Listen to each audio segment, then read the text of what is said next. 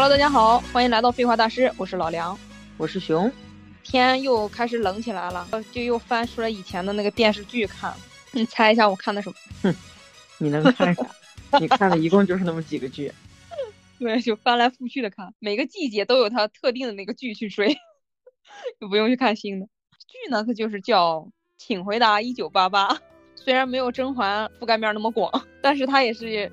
这个受众群体也是挺挺广的。对，请回答一九八八这个剧，我记得当时我第一次看的时候，我就立马去给身边的小伙伴安利，我说你们快去看这个剧，真的是每集一个大泪点，除了一个大泪点之外，还有平均五个小泪点。我看的都是搞笑的呀，为什么你看的都是泪点？还有就是我这个剧，你知道我给红推了有五年，今年他才看，啊，就是就是为什么？就是因为他说每一集都好长，我都觉得看不够，对他看不进去，你知道吧？他觉得好长呀，好好麻烦呀，看起来，他就带着负担，就感感觉做任务一样。然后，并且第一集的时候其实真的是很难切入的，因为一下人物就都出来了，很难能分得清。这是你的几刷了？我数不清了，好像也是这样。就是我也是经常有的时候不知道看什么的时候。比如说在吃饭的时候就随便点开一集，然后就这么看起来。对，并且是这两天红他在看，然后他就把这个他都是二刷了。嗯，那他还觉得像是在完成任务吗？不不不，就是看进去啊，所以现在他才去。他说我现在在看细节，变的细节他也搞不清楚，他他看的是他以为的细节，特别逗。他就跟我说宝拉好牛呀，宝拉竟然还他说他学的会计，然后完了他还。他后来又当的这个就考的法学，我说他不是，他明明那时候是教育学，他是因为要兼职，然后完了，所以他就又考了一下会计，然后但是后来家里还完债了，他就又放下来这个有家里有一定的这个钱去支持他去，去完成他的梦想了，他却 又去又去考的法学，是这样的。他一开始真的是教育学的，是数学教育学的，可能是会计稍微沾点边吧。我说你看这第二遍，你依然就没有没有带脑子看。不过确实是，就是一九八八。每一次看，其实我的视角是不太一样的。哦，就像我第一次看的时候，我非常喜欢德善和狗焕这一对儿。我当时就觉得这俩就是天生一对儿，必定在一起。就是青春的时候那种懵懂、初恋的感觉，我觉得我就特别克这种。嗯。然后那个时候，你你你就是一直喜欢阿泽嘛？对。然后即使即使他们中间有很多甜蜜的，但是我依然摇着。德善大旗不倒，我当时就是觉得，我看第一遍，我对阿泽的印象可能都没有那么深，因为我实在是太沉迷于那一对了。我一直看到了第三遍，我才感觉到，真的就只能是阿泽。其实啊，其实我跟你说，我看第一遍的时候啊，对阿泽他也没有太深的一个印象，然后甚至是，甚至是就是第二集的时候，这个嗯，德善出门要上学了，然后完了，善宇说快迟到了。然后正好阿哲出来取牛奶，嗯，然后拍了拍阿泽的屁股，对，说等着等着和姐姐结婚，然后那时候其实我都没有没有对他俩有太大的一个感觉，然后那时候也没有太喜欢阿泽呢，还，嗯，就是那时候就觉得每个人就都还很普通，可能他们那时候就刚开始那几集，他们每个人的人物塑造的还没有那么的棱角分分明，嗯，就还没有各自有各自的那个特色给塑造出来，然后看到什么时候才觉着。我操，阿泽那个人真的是，虽然闷闷的，但是真的好有男性的魅力。我就是沉迷于这样拔不出来。阿泽和狗焕他们两个人完全就是两种。对，狗焕一直就是在用他，就就是更像我们学生时代那种男孩喜欢一个女孩，但是我不说，我不表达，我就是欺负你。我心口不一，但是阿泽一直就是，所以这也就得出了，就是阿泽这个人，他大家都说他不谙世事，但其实他真的就是特别成熟，他知道，哦，他知道怎么去对一个人好，然后他也知道成熟的一个爱情应该是怎么样去表达或者怎么样。就虽然大家看着都就是人畜无害的那样一张脸，但其实心里头什么都懂，比他们都懂得多多了。说到这个，就是在他们这里面角色里面，你最喜欢的一个人物是谁？就是阿泽吗？对啊，肯定是天天呀。但其实我是娃娃鱼哎。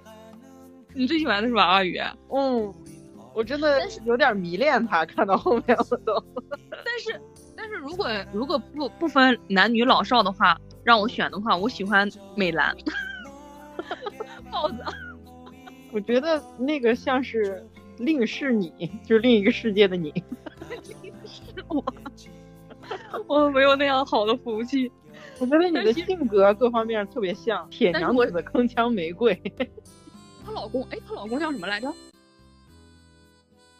这不是 卡，也不是什么，就是就是忘了。感觉就像是《老友记》里面问 Chandler 的职业是什么，然后大家就沉默。对，搜一下，他爸应该就是叫郑峰啊，爸爸。放我屁！人家当然有名了。哦，金城君，我感觉剧里没有叫过他爸的名字吧？但是会挂在那个门上头，他们每个人门上边都会挂着他们的名字，就是送报纸啊或者送什么的时候。哦，哦，这样。你这么一说才。你最喜欢他呀，就是这样吧。把整一个一一一套这一九八八里边，你所感触的，关于爱情的，关于亲情的，关于友情的，嗯，你说，咱先说什么呢？亲情吧，先说亲情的。嗯，啊好，你有什么印象最深的？印象最深的第一集，第一集你记这么清，没必要。对，因为这个是我第一个大泪点。哦，就是。德善和他姐姐的生日离得很近嘛，两个人哦，然后每年都是和姐姐一起过生日，就是凑在姐姐生日的这一天。然后德善就特别伤心，然后他说今年不想和姐姐一起过了。嗯，对，嗯，然后他的爸妈呢就说明年明年再分开过。然后德善就说每年都是这样说，嗯，什么什么什么对。然后结果生日这一天果然还是和姐姐一起了，就是。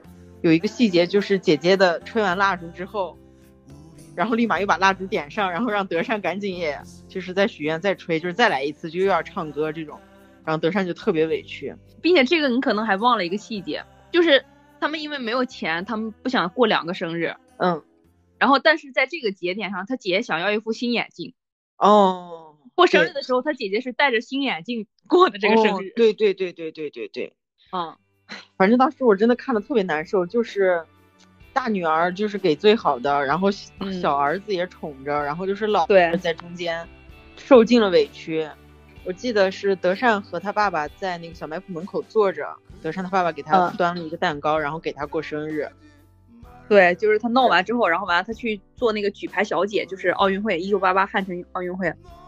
对，然后回来的路上他爸爸接他嘛，在那等着他给他过生日。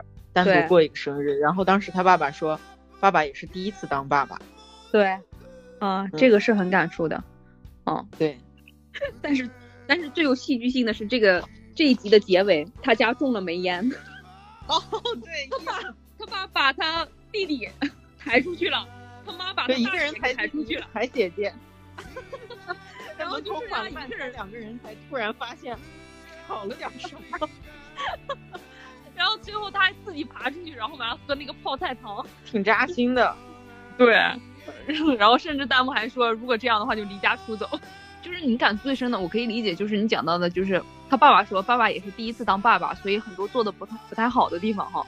嗯。就是，但是后来我又看的时候，我就感觉，就是可能可能看了太多遍了，就又看又看到这里的时候，就感觉，他即使他讲了说，我想反思自己，但是反思到什么程度呢？就看命吧。就是我反思了，但是行为还是就是下意识的，就是有反思但不多。但是当时看的时候真的好难受啊！明明我是独生，但是我的我感我可能代入感太强了，我真的特别难受。他就是泪点和笑点，它就是接着的，它不会让你陷在那个泪点里边沉浸到里边出不来。那你对于亲情这个印象比较深的，或者最让你有感触的是哪一段呢？那一段哪段？就是豹子她老公，美兰女士的老公，他过生日的时候，然后他妈妈应该因为他妈妈去世了。谁妈妈去世了？美兰老公的妈妈。哦。所以他过生日的时候，那一天他就不想说话。平常他多么闹腾的一个人嘛，就那一集专门就拍的他的生日，他不想说话嘛。然后完了那一天就是他生日那天是东龙离家出走的那一天，因为他妈，因为他爸妈。因为他爸妈东龙生日是和是和金城君先生的是是一天还是前后脚，然后完了东龙过生日，然后完了本来是早上他妈妈都会给他做一碗这个放着一大块牛肉的海带汤，嗯，但是这一天就连生日这一天都没有给他做饭，因为他妈妈平常他爸妈都忙嘛，都也不在，都是职工嘛，双职工家庭。他早上起来就只有这个外边就放着零钱，说你想吃什么就去买，然后完了，所以他就离家出走。离家出走这一段了。对，结果他离家出走，就第二天好像他家里都没有发现他离家出走了。嗯，就把他给接回来，就是就是那一天在这个美兰家里，然后完了就是吃蛋糕嘛，然后他爸爸就说就。就说赶快这个生日过去吧，然后晚上他们就从海边把东东接回来之后，在他家吃炸鸡的时候，然后完了美兰、美兰和美兰老公还有郑峰他们在另外一个屋子，就是那那五个人他们那一半的他们就在另外一个屋子嘛，他们是一起嘛，然后剩下这三个人在另外一个屋子就放那个磁带，就是唱就是郑郑峰和郑欢他们小时候，就是把那个带给冲掉了，录的他们俩唱的那个歌。哦，嗯，然后突然就进来进来一段，就是游子啊，他妈说话的声音，对对对对对，有他妈妈说话的声音。然后完了，那就是那时候他让他妈妈唱，就是他妈妈说他就是想让他唱一首歌嘛，他不唱。就是听完这个之后，他就自己站站在那个阳台，就屋檐下边，然后外边就下着雨，他就唱那首就游子啊什么什么的，就是讲就是母亲对游子的这样一个感情的那首歌。我感觉那个歌真的好好听。就是可能也和我常年不在家的一个原因，特别有每每每到那一段的时候，就特别就特特别有感触。就这个就是为数不多的能让我热泪盈盈盈眶的一一个片段。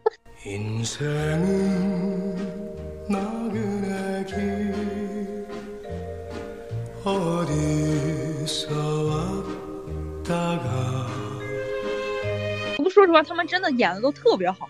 对，对于这个妈妈。记不记得有一段是，就是善宇的姥姥啊，要看善宇的妈妈，嗯，对，看他过得好不好，对，看他过得好不好，然后他就他就向正峰家去借东西，对，借了各种东西给珍珠洗澡，反正各种这种，然后但是他忽略了一个细节，就是他的破衣服什么烂袜子晾在那里，然后他妈妈看到了，对，然后给他留了钱，然后才走，等他妈妈走了之后才看到他妈妈留的钱，对他晚上给他妈妈打电话，嗯，就绷不住了，就欧妈。就哭，这一句说的好标准。当时有一句旁白的台词：“听说神不能无处不在，所以创造了妈妈。妈妈这个词啊，只是叫一叫也触动心弦，对，就很温暖。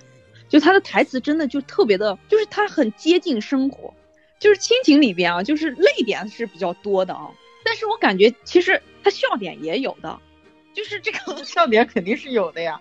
就是在亲情里面。”就是可能大家觉得就是亲情一般讲到的就是比较温情的，就是很催泪的这种，但是我还是比较喜欢亲情里边的那个，这个正风家他原来其实他们也是住这个地地下或者是什么，就边上的租的好像是东总家的屋子。那时候就是这个正风他就喜欢双色球 哦，然后完了他就说能不能每个月就是五百块钱，然后完了去买一个这个，他妈说五百块钱能买两个眉饼还是买什么的这么说，嗯，然后完了说。我看你买的都是什么，就抢过来，然后完了，最后报号一个一个报的时候，然后完了报到后来就越来越往结尾了，然后完了数字都一样，越来越一样的时候，他们手都是抖的，然后完了最后报完以后，他们就就是那个那个神情如释重负，就感觉脱离了苦海一样，然后他妈就抱着郑文哭，就之前还拿那个勺去打他脑袋嘛，是全家抱头痛哭，哦 对。哦，然后完了，当时是东龙，他就在送东西进去，送吃的进去，然后完了，抱着东龙一起哭。对，郑郑焕就说：“懂了，我们要换家了。”然后完了，东龙一一脸不知所不知所措、不知所云，就很懵。但是还是被强行抱着一起哭。对，但但是这个不是最重要，最重要就是我想讲的就是郑峰对这个家的贡献，这个情景。就是就是郑峰他他为这个家真的是做了太多了，然后所以到后来的时候，郑焕郑焕上学的时候问他妈说，呃这个要班费，然后完了善宇要了一千，然后完了就是两个镜头一个对比，郑焕跟他妈说要交班费，他妈说多少钱？他说三万，我记得这，然后完了他要了三万走了之后，啊不是还不是这一段，然后后来又有一次是要的一万。说晚上我不回来吃饭，要吃面条，要吃外边要吃那个什么炸酱面还是什么的，要了一万。这个郑峰就在边上就就是那么哀求着他妈妈说：“妈妈能不能给我一百？” 他想出去玩游戏，他只要一百，给这个家给这个家创造这么多财富的人，连一百块钱都交不上。我觉得这个是最最有趣的。然后还有后来就是，就是郑峰这个人真的特别神奇，他好像对这个钱是没有什么概念的，就很小很小心翼翼，很小很小的这种消费欲。但是 创造了无限的财富呀！对呀，对呀，他干的事都是，你你还记得他后来集邮？哦，对，他妈他爸在外边正好说，他说哪一个能复读六年？他爸还说的好话，说在屋里复习呢。他妈说你信不信进去看看是不是在学习？结果结果咣一推门，他那个油他加加邮票的时候，就一下就给就扯了，然后扯了一个脚，然后完了之后立马这个泪飘出来了。那个镜头给的特别有灵魂，我感觉在这个维系家庭的这个亲情里边，郑峰做出了不可磨灭的贡献。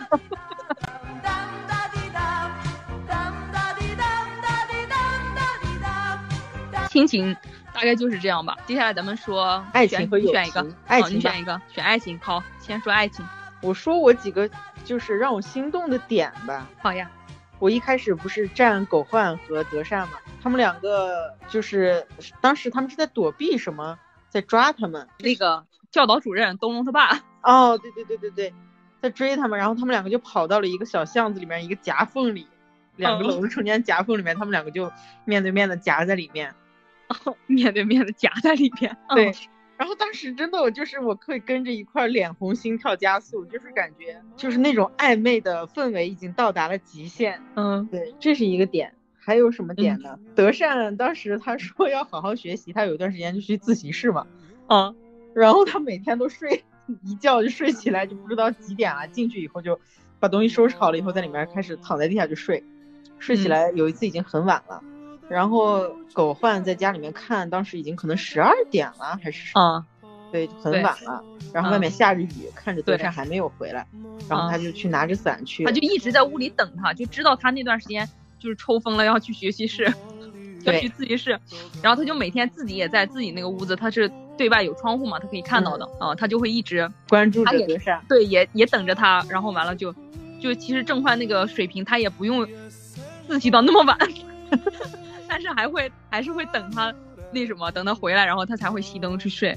对，结果发现德善没回来，然后他就跑到外面去等德善了。然后德善就冒淋着雨出来的时候，发现狗焕在拿着伞等着他，然后狗焕就把伞给他，嗯，就说了一句早点回家，然后转身就走了。然后当时德善，我觉得他应该是也不不能说是第一次啊，我觉得他当时就是是那种。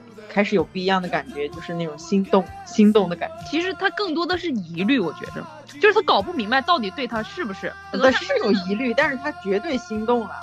你这个钢铁直女。不，我觉着，我觉得他甚至到什么时候他才有？到后来这个送他手套的时候，就圣诞的时候，因为郑焕他知道他喜欢手套，就送了德善一副手套。嗯。他那个时候甚至他那时候都没有搞明白，他为什么要送送他手套。对，那个时候没搞明白，因为德善其实他是一个什么，就是比较大条的一个人，但是心动的感觉，老梁不会骗人的，你 就是这种对爱情十分不敏感的。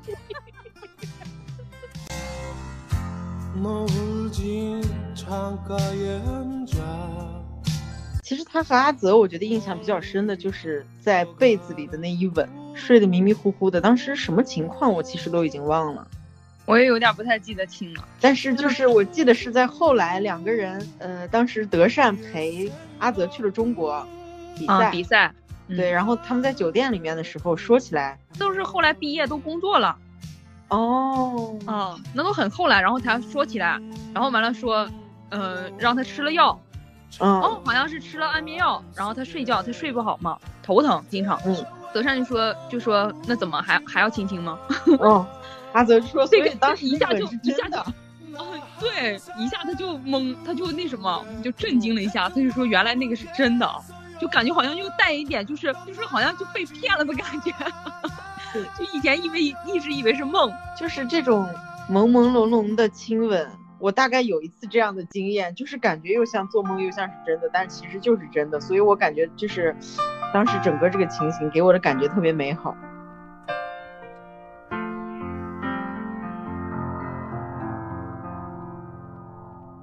说实话，第一次就是虽然大家都是看过很多遍了，但是第一次咱们两个有这种对里面的一些分析啊，我才发现真的挺有趣的，就是不同的人的视角真的是会这么不同。对啊，那当然了。对，因为你在注意到的一些细节，就是我可能会觉得也不是，也不是忽略而过吧，就是我不会觉得在我心里面留下特别深的印象。但是你这么一说的时候，也会给我一个不一样的感觉。对，肯定每个人，每个人他看一个东西的时候，他就会你偏向于什么，就是你喜欢的东西，你就会去深究它。嗯啊，你觉得其他的他觉得就一带而过的，你就可能就不是不会很留留心去理解它了。嗯。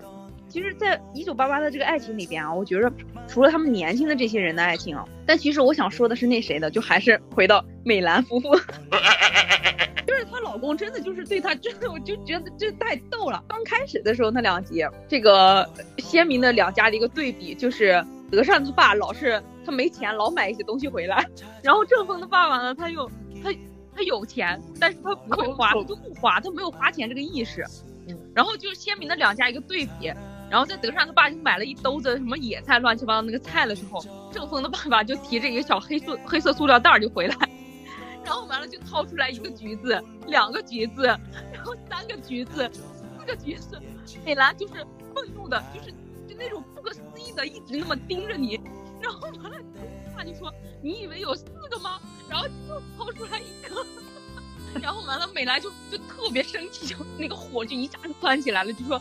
你给我买了五个橘子，然后郑峰他爸就说：“对呀，一人一个，你两个。”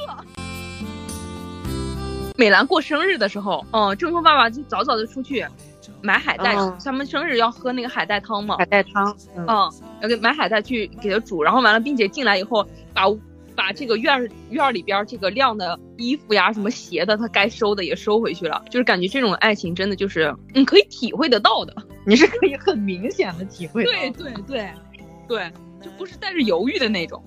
那友情呢？友情其实就太多了，主要就是对，其实就是两条，就是他们大人之间的这个友情，嗯啊，然后还有就是这这一帮小朋友他们的友情嘛。大人他们的友情，特别是这个，嗯，善宇家的房子被他的那个他奶奶给他小儿子还赌赌债还是什么的，然后完了就把这个房子给抵掉了。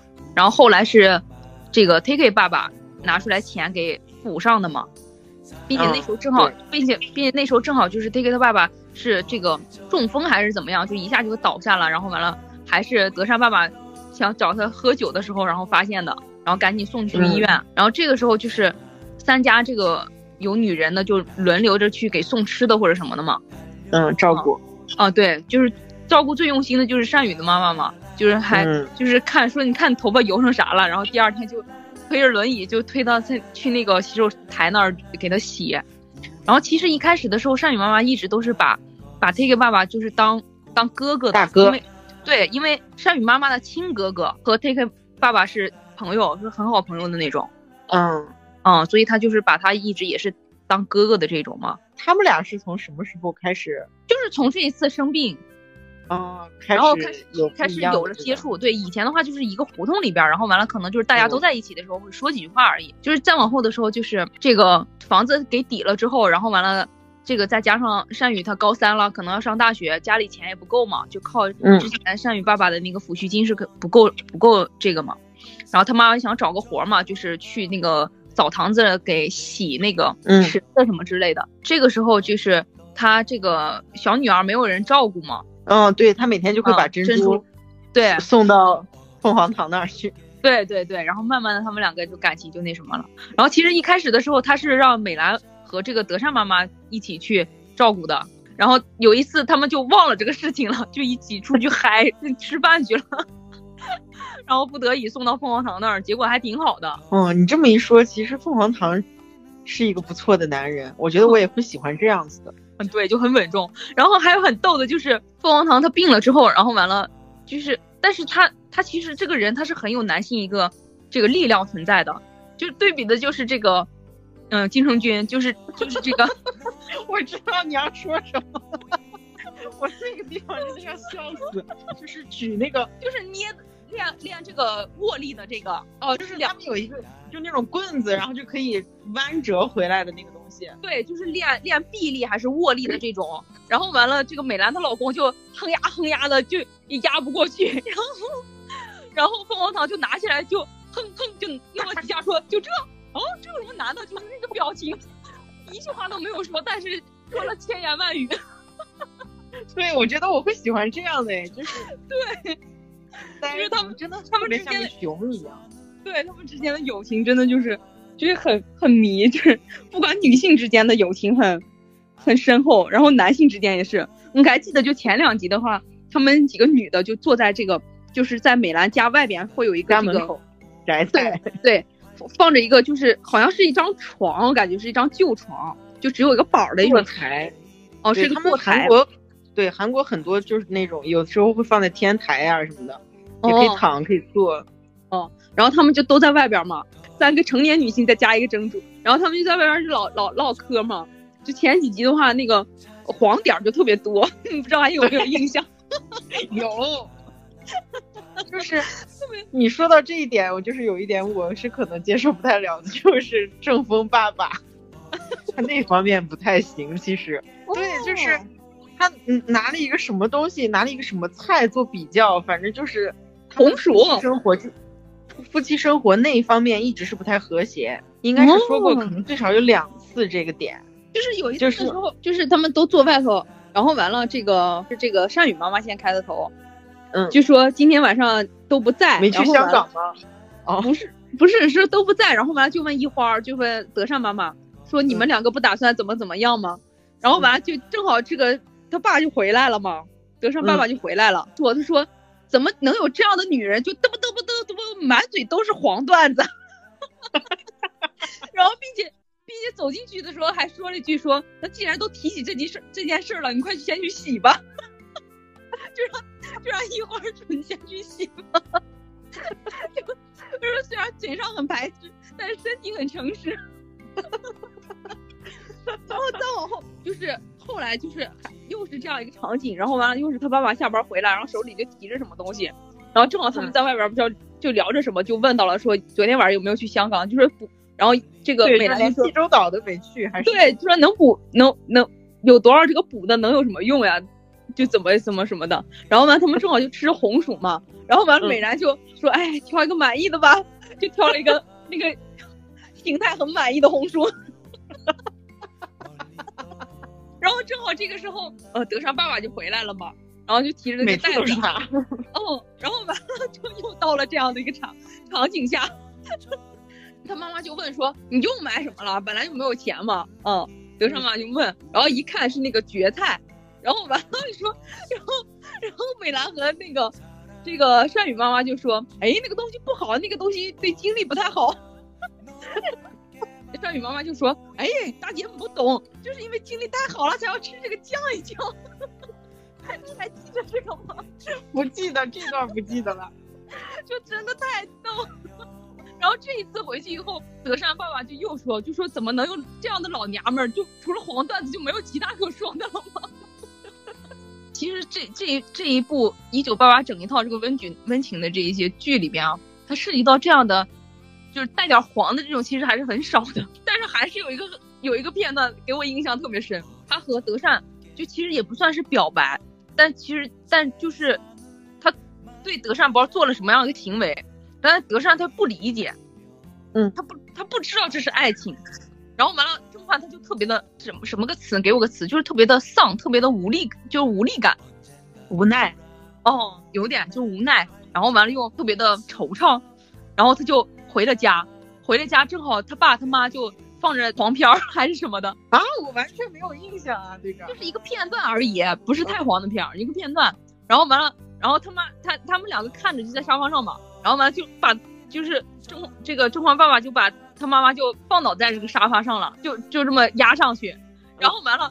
结果门啪就一下就开了，然后咱俩就是压着的那样一个那样一个动作，然后四只眼就盯着门口。但郑焕郑焕他那时候是因为这个和德善那边碰了一鼻子灰嘛，他就特别的惆怅，他没有什么那什么，就是特别失落，他就面无表情的进来，完全没有注意家里有什么，然后他就默默的走到了自己屋里边，然后这两口子就和什么都没有发生一样，然后完了。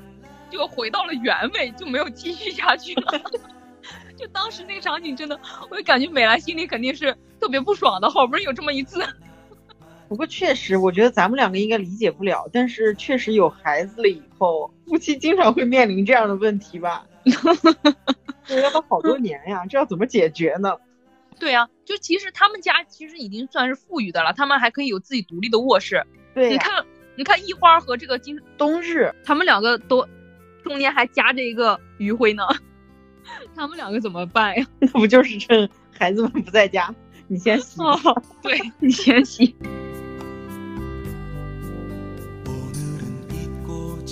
就是大人们的这个友情之间，反正是挺逗的。其实咱们讲东龙父母的比较少啊，对他们其实我觉得出现的也比较少。但是，就是你说到东龙生日那一天，其实我就想到当时我的感触也特别深，就是他离家出走被找回来了之后，他妈妈陪他吃一顿饭嘛。嗯，那不是离家出走回来吗？不是，都不知道他离家出走，是他后来骑摩托，他摔了，他妈妈去医院的时候。呃，去那个不是医院，是给拉到了那个派出所一样的一个一个地方，嗯，然后让签字把他领走，嗯，然后他妈妈进去以后，然后完了就想拍拍他脑袋，想他以他以为打就躲了一下，对，但其实只是心疼他，嗯，然后后来的时候早上的时候又给他做了那个放了一大块牛肉那个海带汤，你别说我看那个我真的特别馋，你这怎么跟人不一样呢？我当时哭的稀里哗啦的。妈妈看着他吃饭，然后他就像一个小孩子一样，然后给他妈讲，说你知道吗？我们班怎么怎么样，学校里面怎么怎么样，谁怎么怎么样。对，他说有一天爸爸稀里哗啦的哭。他说有一天爸爸从从后门让我们不要吵了，然后走到前门又说不要让我们吵了，他以为是两个班。我真的特别喜欢东龙，哦，就是其实他挺好玩的。对，就是情商特别高，帮身边的小伙伴出谋划策。对我甚至有一度，我是在想，东农其实是不是一直喜欢德善的呢？我当时还专门去搜了有关于就是他们两个之间的线，因为确实是有人站他们两个的。对，其实我也有这样的感觉。对，但是其实也也有一些言论就是把我说服了，就是说其实是纯粹的就是友情。他这个友情真的是太太无私了，太大了。嗯。对，就是他对每一个人都都是这样的。对，但是我又觉得他对德善好像，嗯，会更不一样一点。对，因为你记得，就是应该就是在前一两集，对吧？当时他们几个男生可能好像是喝了一点那个酒，然后完了，喝一点酒，然后说有没有觉得德善这两天可爱了一点，好看了一点？对对对对，我觉得可能还是会有一些青春期嘛，男孩女孩会有一些对好感吧。毕竟就是在一起这么。就特别熟悉，对，然后完了能讲出来，他有点不一样，就感觉还是有动那样的，有那样的一个触动、悸动。对，对，对，对，对。我现在这么想起来，甚至灯笼和德善的话，我也可以，但是大过于狗焕的，我现在都，因为狗焕真的是太不争气了。但是如果东龙跟德善在一起，他俩的日子得多鸡飞狗跳呀！就是他俩这个，如果他俩在一起的话，就不太符合这个互补。但是是欢乐的，就觉得很快乐。就是又说回来这个狗焕啊，我为什么就是后面不是说讨厌，我就是觉得恨铁不成钢，我就是生气。但是其实我觉得这个很大一很大程度上，它在于它友情的很有很大一个占比的。我觉得他们真的就是都特别的宠宠爱这个 Takei。之前狗焕知道善宇可能是和德善的那什么时候，他还是很愤怒的。嗯，他即使在。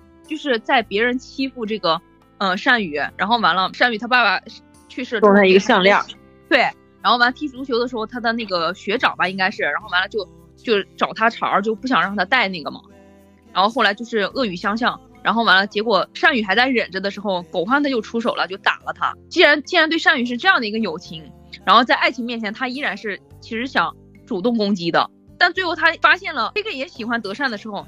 他才收回去的，他并不是，他并不是一直都是这个处于守势，没有攻势，他有的有是有，但是，但是之后有有了，就是他以前他可能没有太没有敢很快的去发起攻势，他也也带着犹豫的。对，但是你分析德善在这样的一个家庭里面生，又回到就是一开始他生出老二的这种，嗯，对，得不到这么多宠爱的这么一个环境里面。其实他真的需要的就是那种明目张胆的宠爱，就是对，就是很很直接的，不要让我猜，你给我的就是给我的，明明白白放在这里的爱。对，因为你想，就是到了这个电视剧的到可能最后一两集了吧，应该是差不多那个时候。呃，这个德善呢，本来是可能约好跟他的一个相亲的欧巴，还是恋爱的一个欧巴，他们要去看演唱会。嗯，相亲是吧？对。当时狗焕他是在电影院看《阿甘正传》，是吧？就是他们本来约着要去看电影，这个德善他就说他要和他那个。欧巴去看那个演唱会，啊，然后完了，嗯，Taki 呢说他有比赛，嗯，然后完了，最后就只剩东龙和这个狗焕了。哦，善宇，善宇是去哪里来着？他可能他后他后来是这个医生嘛，就特别忙，就在加班，对，啊，他可能不在。然后完，所以就是这个最后郑焕跟东龙去看的电影，啊，结果在电影院看到了德善的欧巴，对，还领着一个女人，但不是德善。对，然后这个时候他就开始犹豫要不要去找德善。然后他在一路上开车过去的时候，然后他犹豫的时间特别长。对，电影都放了一多半了，他才出去。对，然后他在路上就是又嫌红绿灯时间长什么的。然后他到了地方以后，发现阿德 Taki 都已经放弃了棋局。Taki 参加比赛以来从来没有放弃过，就是这也其实是对对手的一个不尊重嘛。嗯，就是我觉得就是。这这真的是气愤，恨铁不成钢。他每一次都是这样，每一步都是这样。但其实他即使到了，德善选的也不是他。但是其实这也是就是青春的遗憾。很多时候，我觉得很多人都有过这样子的行为。就是其实回头想一想的话，如果德善从一开始选狗焕的时候，狗焕能勇敢的站出来一步，我觉得很大程度上他俩也会被分，因为 Take 太强了，他知道德善需要的是什么。嗯，狗焕给不了。狗焕呀，狗焕，你怎么这么不争气呢？就是人们在爱情里面，很多时候就会觉得是时机不好，一直没有那个时机。其实是你没有去主动去抓住那个时机，你没有去先做出来这一步。其实看完这个之后啊，我我感觉啊，就是遗憾肯定还是有的。嗯，我反而就觉着淡然了。是啊，对，其实就是这样的。对你留有一些青春上的呀，或者甚至是一些家庭里边的一些小遗憾。嗯，它是才让你这个生活它丰满起来。嗯，当然，其实你这个人没有遗憾的话，你你的生活特特别枯燥的，特别没有味道的。有的时候反而有一点小遗憾。对，它就是那些佐料、调味品。对，就是其实这就是真正的生活。对，就是这些遗憾，它才会一次一次的去勾起来你的心弦，才让你觉着哇，生活是这样的，哦，是生活着啊。对，就为什么说这个电视剧给人的。感触特别深，因为它真的反映了我们生活中很多很多的事儿，就很多一些小细节，它都特别好的描述出来，并且它每一个角色塑造的特别丰满。对，它就是平平淡淡的台词，写的很接地气，但真的就特别的上档次。对，就是平平淡淡的家庭生活，我们每一天其实就是在过这样的生活。嗯，就鸡飞狗跳的。嗯，对，但其实酸甜苦辣都有。他没有去刻意因为是一个电视剧，我去给你营造一个。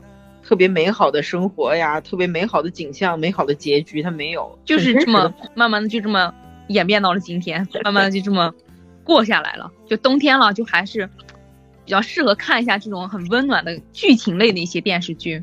对我现在就开始期盼什么时候对来一场初雪，然后点一份炸鸡，然后来一杯啤酒肥宅水。啊，啤酒就算了，我也是想的快乐肥宅水，来一点可乐，然后就一个人缩在那儿。一个人，两个两个分居南北的独居三十岁老女人。其实有的时候一个人看也是有有一番风味的，有一番滋味。我觉得这个感觉还是挺好的。是的，嗯，就是其实现在就很很多时候也会更享受这种一个人，因为你追的剧虽然有时候会觉着哇这个点好触动我，我没有人分享，嗯，万一身边那个人他不懂你的点，你会更难受。对，就是我现在也一开始你你嘛，你就是经常会一个人出去旅游，一个人看电影。对我原来觉得受不了，但是我现在慢慢开始享受这个，可以接受。我虽然我虽然不会一个人出去旅游，但是我只要是我特别喜欢的电影，我一定要是一个人去看的。我也是啊，并且好看的电影、好看的电视剧，我会一遍遍的看。就是很，也不是很难吧，就是。现在在看的这些剧，基本上都是原先已经看过的。对啊，就是会一遍遍反复去看的一些东西。说到这儿，今天节目就又到尾声了。嗯，那我们今天呢，就还是以一首歌来作为我们的结尾吧。好，那咱们就下周再见。再见，拜拜，拜拜。